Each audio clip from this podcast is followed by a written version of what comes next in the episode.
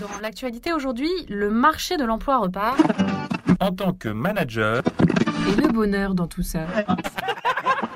Quand des collaborateurs se volent dans les plumes, il est difficile d'assurer une bonne ambiance au bureau. L'attention comme la bonne humeur est un fléau qui se transmet.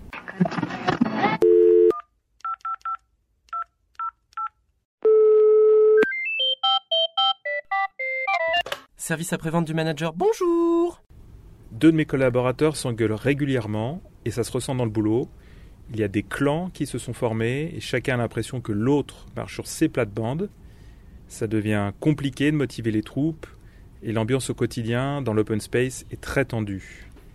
Les raisons de discorde sont trop nombreuses. Je ne sais pas comment crever l'abcès, ni même par où commencer. Alors comment faire pour que l'équipe ne se déchire? Alors un instant s'il vous plaît, ne quittez pas. Bonjour, bah, je suis Paul Deveau, coach d'équipe, et bah, je vais répondre volontiers à vos questions. Allez-y. Comment rétablir la communication entre mes deux collaborateurs? Donc vous allez les recevoir euh, chacun d'eux séparément.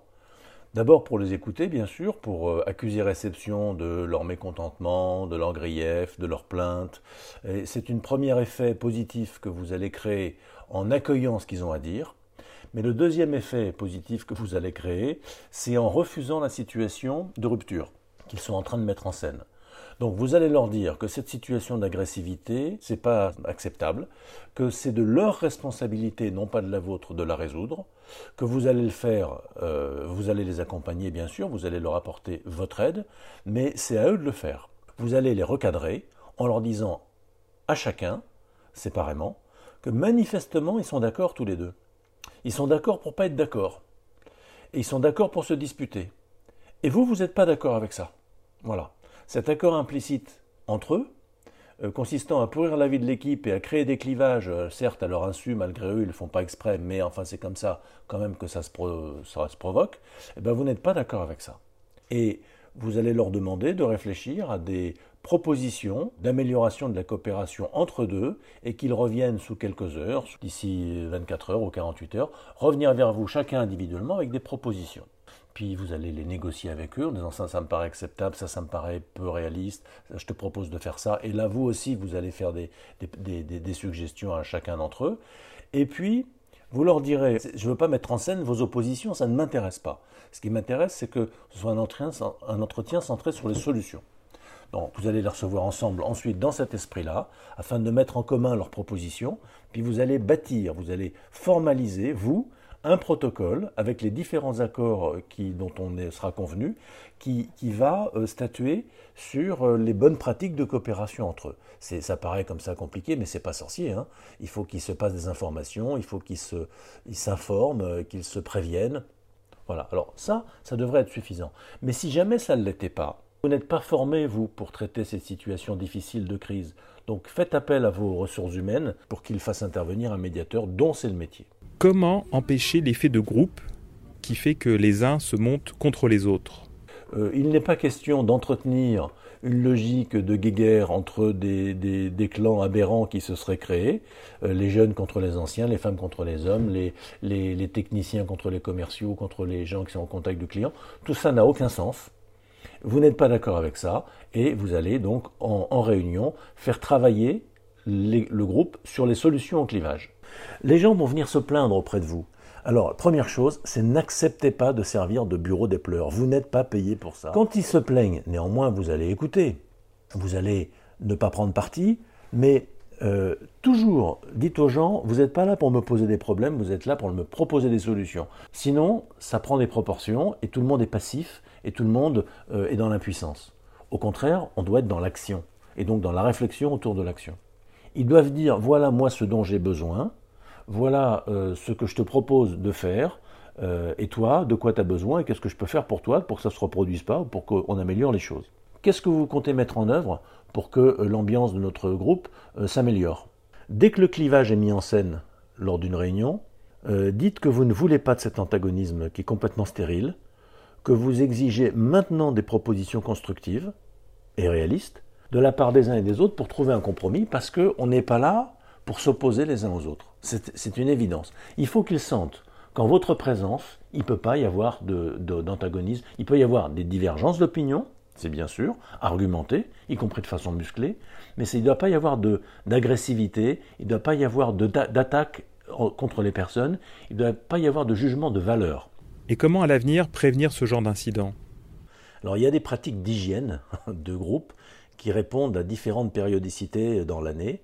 Par exemple, au niveau de l'année, vous feriez un séminaire euh, collectif pour faire un bilan du fonctionnement de l'équipe, pour prendre collectivement des actions de progrès, pour faire progresser l'efficacité collective et la communication, ce serait une bonne chose. Au niveau du semestre, vous pourriez faire travailler les membres de votre équipe en binôme sur la qualité de leurs interactions au quotidien, qu'ils évaluent leurs interactions, qui se donnent une note entre 1 et 10. Euh, alors, bah, supposez que tous les deux, on est euh, deux de vos collègues, donc on, est euh, pris en main par un, pris en charge par un, dispositif de, travail sur les binômes dans lequel je vais vous dire comment j'évalue notre interaction de 1 à 10. Alors je vais dire 7 parce qu'on a tel et tel point de progrès mais on a aussi tel et tel point fort. Puis vous, vous allez dire 8 et vous allez expliquer votre point de vue. Et à partir de là, quand on aura exprimé chacun en 10 minutes notre note et la raison pour laquelle on, l'attribue, eh bien on réfléchira tous les deux pendant encore 10 minutes à qu'est-ce qu'on peut faire pour augmenter la note de 7 à 8 en ce qui me concerne et de 8 à 9 en ce qui vous concerne. Ou tous les deux à 10, comme on veut. Et là, euh, on aura une restitution en prochaine réunion des actions qui ont été prises par les binômes pour améliorer le fonctionnement des binômes. Ça, c'est au niveau, euh, on va dire, euh, semestriel. Au niveau du trimestre, vous pourriez faire, vous, des entretiens individuels avec chacun, qu'on appelle des entretiens méta, qui consistent à recevoir chacun de vos N-1 en leur disant Comment ça va toi? Sinon, euh, comment tu te sens au sein de l'équipe? Et hum, sur quoi tu aimerais progresser dans tes comportements d'équipier euh, d'ici le prochain trimestre? Et nous deux, notre relation à nous, comment est-ce qu'on pourrait l'optimiser? Qu'est-ce que tu attends de moi? Qu'est-ce que je peux faire de mieux pour toi? Qu'est-ce que je devrais faire moins? Et puis qu'est-ce que je devrais maintenir? Voilà, ça c'est au niveau du trimestre. À la semaine, il y a toujours les bons principes hein, de faire du feedback positif. Il y a notamment une pratique qu'on appelle le reporting positif. C'est au lieu de demander chaque semaine à la personne où elle en est et quels ont été les problèmes, c'est lui demander chaque semaine qu'est-ce qu'elle a réussi. Donc en gros, vous lui dites en un quart d'heure seulement, raconte-moi trois points dont tu es particulièrement fier de ta semaine dernière. Et puis dis-moi pour la semaine prochaine, c'est quoi tes trois victoires euh, qui te font vraiment plaisir, les trois kiffs que tu vas vivre la semaine prochaine? Euh, voilà. Et puis, une fois que la personne a dit les trois trucs positifs de la semaine dernière, et puis les trois trucs positifs auxquels elle s'apprête la semaine prochaine, vous dites bravo, au revoir et merci. Et puis, on se revoit dans deux heures pour une réunion, ou pour un dossier, ou pour autre chose. Mais l'entretien de reporting est terminé. Ça dure un quart d'heure, mais c'est toutes les semaines. Et puis, il y a évidemment euh, la, périodicité quotidienne euh, de l'instant présent dans lequel vous portez un regard positif sur chacun des membres de l'équipe, vous valorisez les bons comportements d'équipiers, vous donnez du feedback positif autant que vous le pourrez, sans modération. Euh, tant que c'est sincère et tant que c'est authentique, vous pouvez y aller. Surtout quand vous constatez des bonnes interactions entre les personnes, ça va stimuler les gens à mettre en place une dynamique positive avec vous, entre eux et tous ensemble. Voilà. Service après-vente du manager vous remercie pour votre question. Vous pouvez maintenant raccrocher un podcast cadre emploi.